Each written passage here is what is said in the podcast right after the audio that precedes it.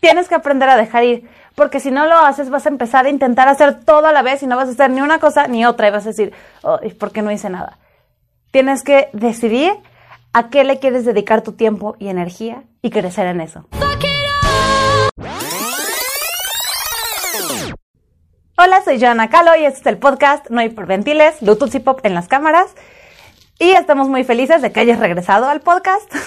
Este es el episodio 2 en el cual vamos a hablar de organización para ansiosos. En el podcast anterior habíamos hablado de por qué es importante quererte a ti mismo y darte un espacio para cuidarte para el famoso self-care. Y bueno, en esta ocasión vamos a decir cómo le vamos a hacer para tener un espacio en la agenda para darle tiempo a nuestro self-care o autocuidado. En el podcast pasado habíamos hablado de por qué íbamos a hacer una organización para ansiosos. Así que es importante hacer una nota de qué es la ansiedad nos agarramos una moda de decir todas las condiciones mentales como cualquier cosa. Decimos, ay, estoy deprimido, cuando nada más estoy muy triste, ¿no? O, ay, soy muy ansioso, cuando más bien estás muy ocupado y sientes que tienes ansiedad. Entonces, este va a ser un approach en el que sí se trata de cuando eres una persona que está muy ocupada, que piensa en muchas cosas, que está muy estresada, pero también para personas que se encuentran en un estado mental de muchísima preocupación. Básicamente vamos a trabajar un entrenamiento mental para ponerte en orden y ya poder hacer lo que quieres hacer y como habíamos dicho, darte un espacio para cuidarte. Porque recuerda, no digas no tengo tiempo, di no es mi prioridad. A otra persona que escuché hablando también de calendario de bloques, la escuché diciendo una ilustración tan fantástica que la tengo que decir también. Es como cuando tú ibas a la escuela y entonces sonaba la campana y tenías que cambiar de materia. Una cosa es cuando estás en tu clase de matemáticas y estás pensando en matemáticas y suena la campana y vas a ciencia y ya no es momento de estar pensando en matemáticas porque estás pensando en ciencias. Luego vas a cambiar y estás pensando ahora en español, ya no ciencias, ya no matemáticas. Y en cada momento en el que estás, estás pensando en lo que estás haciendo. Si tú te metes a bañar en este momento, pero estás pensando en la serie que estás viendo, en el libro que estás leyendo, en lo que vas a hacer cuando salgas de bañarte, en la persona que no te contestó el mensaje y te dejó en visto, no estás realmente pensando en lo que estás haciendo, no estás en el aquí y el ahora y no estás ocupando tu tiempo en bañarte realmente, estás en otro lado. Entonces, parte de la ansiedad es que tienes muchos pensamientos, todas las preocupaciones están llegando a tu cabeza todo el tiempo y te están bombardeando. Y tú te vas a entrenar en pensar nada más en lo que estás haciendo durante ese tiempo. Eso es lo que me encanta de los bloques. En este bloque voy a pensar, no sé, en mi rutina de la mañana. En este bloque va a ser el tiempo para mí. Este bloque se llama trabajo y es momento de hacer todas las cosas de trabajo. Y así, en cada bloque piensas solamente en los temas exclusivos del bloque y entrenas a tu mente a no estar pensando en otra cosa. Entonces, mientras estás en tu bloque de trabajo y te llegan pensamientos de que me dejaron en visto, no, no puedes estar pensando en eso porque no es de trabajo. Entonces eliminas el pensamiento y en tu momento de tiempo personal o en el momento que tú decidas en tu bloque, no sé cómo lo vas a organizar, de dedicarle a tus relaciones personales, entonces ya piensas en que te dejaron en visto. Pero mientras estás ocupado en tu bloque de trabajo, solo estás pensando en cosas de trabajo, no en el ejercicio, no en qué vas a desayunar, no en qué vas a hacer después, no. Tu bloque es para pensar en cosas de ese bloque. Y en cuanto suene tu campana, se acabó y cambias de actividad.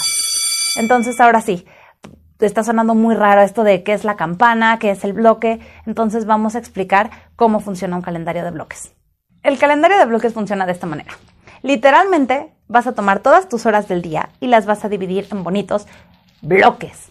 Así de fácil. Entonces, la idea es no tener bloques muy cortos, porque si tienes bloques muy cortos no vas a tener tiempo suficiente para dedicarle a las actividades que quieres hacer. Lo primero, primero que vamos a hacer es categorizar qué tipo de bloques quiero tener. Y para eso te voy a dar el ejemplo de mi bonito calendario de bloques.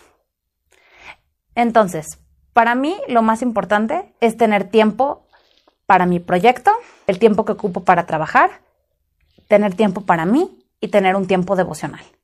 Entonces, básicamente tendría que tener un aproximado de cuatro bloques en mi calendario. El primer bloque es mi rutina de la mañana, que es el tiempo que tomo para hacer mi devocional, porque para mí es importante empezar el día. Hay personas que lo hacen con su religión, que la pasan hablando con Dios, hay personas que lo hacen meditando, hay gente que hace morning pages, no sé, algo que a ti te funcione, para empezar bien el día y para que sientas que empiezas el día en paz contigo. A lo mejor empiezas el día pensando cinco cosas que agradeces el día de hoy.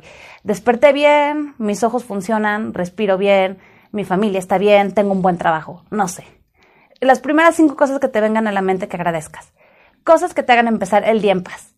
Y ese es tu bloque de la mañana. Mi bloque de la mañana incluye mi práctica devocional y después de mi práctica devocional viene arreglarme para el trabajo y desayunar. Mi siguiente bloque es un bloque de ocho horas, porque es mi bonito bloque de trabajo. En ese momento solamente puedo estar pensando y haciendo cosas relacionadas a mi trabajo. No voy a estar pensando en mi vida personal, no voy a estar pensando en qué voy a hacer cuando salga del trabajo, no voy a estar pensando a dónde me voy a ir a comer con mis amigas, porque eso llega en otros bloques. Es mi bloque de trabajo, donde pienso qué clases estoy dando, qué asesorías estoy dando, qué trabajo voy a hacer con mis alumnos, qué trabajo hay con los asesorados, etcétera, etcétera después de mi bonito bloque de ocho horas, que salgo del trabajo, en ese momento yo ya necesito respirar y no pensar en trabajo. Entonces viene el bloque de mí misma y de autocuidado, donde viene ahora sí, comer sano, entonces entra ahí mi hora de comida, me voy al gimnasio, es el momento en el que puedo leer, es el momento en el que puedo ver una película, puedo hacer algo que sea solamente para mí. Ese bloque para mí dura aproximadamente de 3 de la tarde a 7 de la tarde. Repito, la idea es que sean bloques grandes para que puedas meter todas las actividades que necesites en ese tiempo. Pero en el momento en el que suene mi alarma de cambio de bloque, se acabó. Pongo alarmas entre bloque y bloque para saber en qué momento empieza y en qué momento termina. Entonces, cuando se acaba el tiempo de mí, lo que ya no alcancé a hacer, si quería leer el libro, pero nada más me dio tiempo de ir al gimnasio a hacer yoga y bañarme, ya no hubo tiempo de libro y hasta el siguiente bloque de mí misma quizá me dé tiempo de meterlo pero por lo menos avancé en cosas que si quizás solamente hubiera leído el libro no hubiera hecho ninguna otra cosa.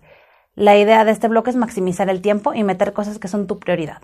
Después de esto, del bloque de mí misma viene mi bloque de home office, donde trabajo cosas de mi proyecto, de mis asesorados, de todo el home office que tengo que hacer, todas las planeaciones para mi trabajo, para las clases que voy a dar, todo lo que involucre trabajo en casa. Ese es de 7 a 10 de la noche.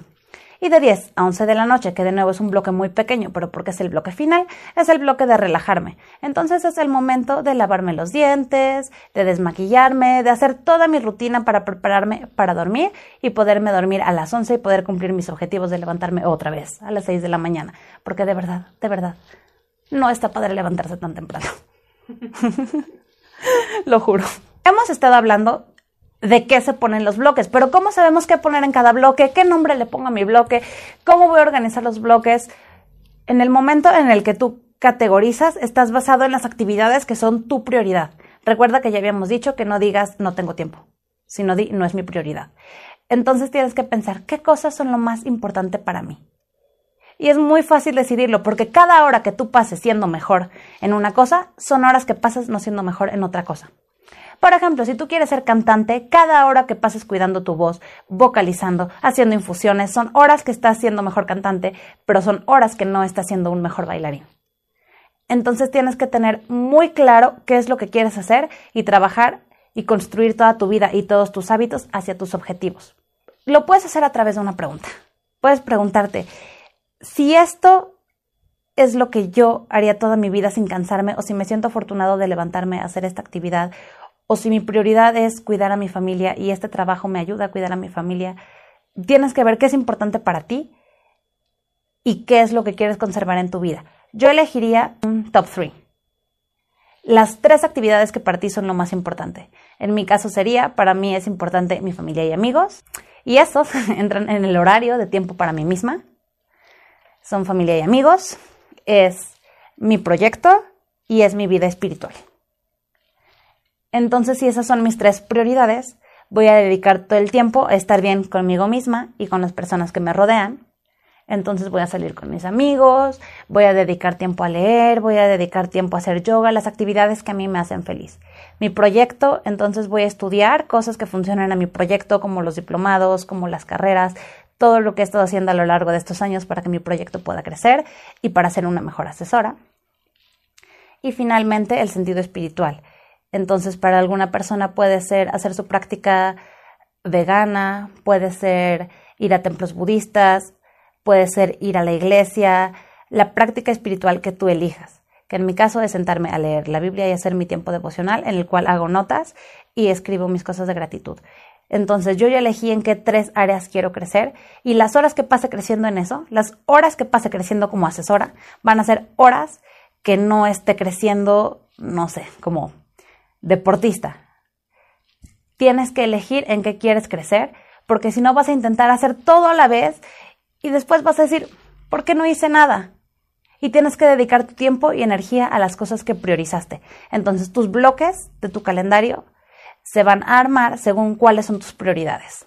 Ya te conté cuáles son los tres hábitos de mayor importancia para mí. Ahora me encantaría que tú me dijeras cuáles son los tres hábitos de mayor importancia para ti. Es muy bueno que los escribas ya sea en los comentarios aquí abajo o que los escribas en una hoja, pero tomarte el tiempo de decidir cuáles hábitos quieres que crezcan es importantísimo para diseñar los hábitos que te van a ayudar a llegar a esa meta. Entonces, lo primero que tienes que hacer es escribir tus, tres prioridades. Ahora mismo en los comentarios o en una hoja de papel. Ponle pausa a esto y ve a escribir. Muy bien, ahora, ya que tienes tus tres prioridades bien definidas, vamos a ver cómo le vamos a hacer para que funcione nuestro calendario de bloques.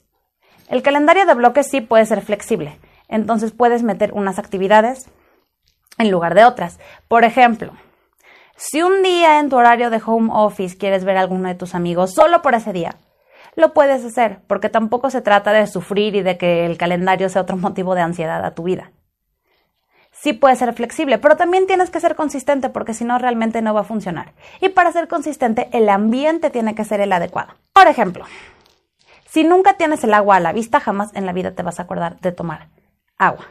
Nunca. De tal manera, decía Marie Kondo que un lugar en tu casa sin un propósito es una invitación al desorden. Ejemplo, la famosa silla de los cuartos.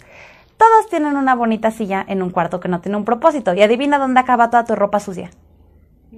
En esa silla. Entonces todo tiene que tener un propósito. Si la silla está fuera de propósito, el ambiente te está generando que pueda haber desorden y te está fomentando un mal hábito. Si entras a tu casa y lo primero que ves es un bonito sillón súper cómodo viendo hacia la tele, adivina qué te van a dar ganas de hacer. Ver la bonita televisión y en eso se va a ir toda tu tarde porque es un momento decisivo, de lo cual hablaré en el siguiente podcast en el que vamos a hablar de hábitos. Pero el punto es que el ambiente tiene que fomentar que tú hagas lo que pusiste en tu calendario de bloques.